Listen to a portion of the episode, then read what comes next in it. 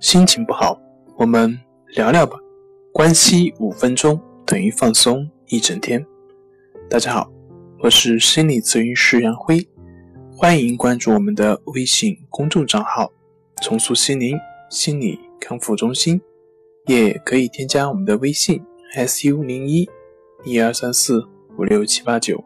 了解抑郁的解决办法。今天要分享的作品是：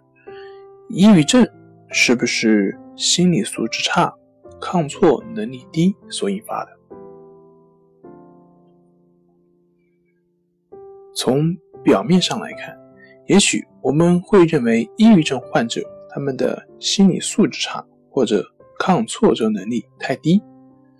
但当我们真正了解一个人的生活信念及内在驱动力的时候，就会发现这些事情对他而言的意义，才能发现，在我们眼中的小事情，在患者的眼中却是一件大事。所以，从本质上来说，患有抑郁的人，不是被生活的刺激事件所打倒，而是被这些事件对他而言的意义所打倒。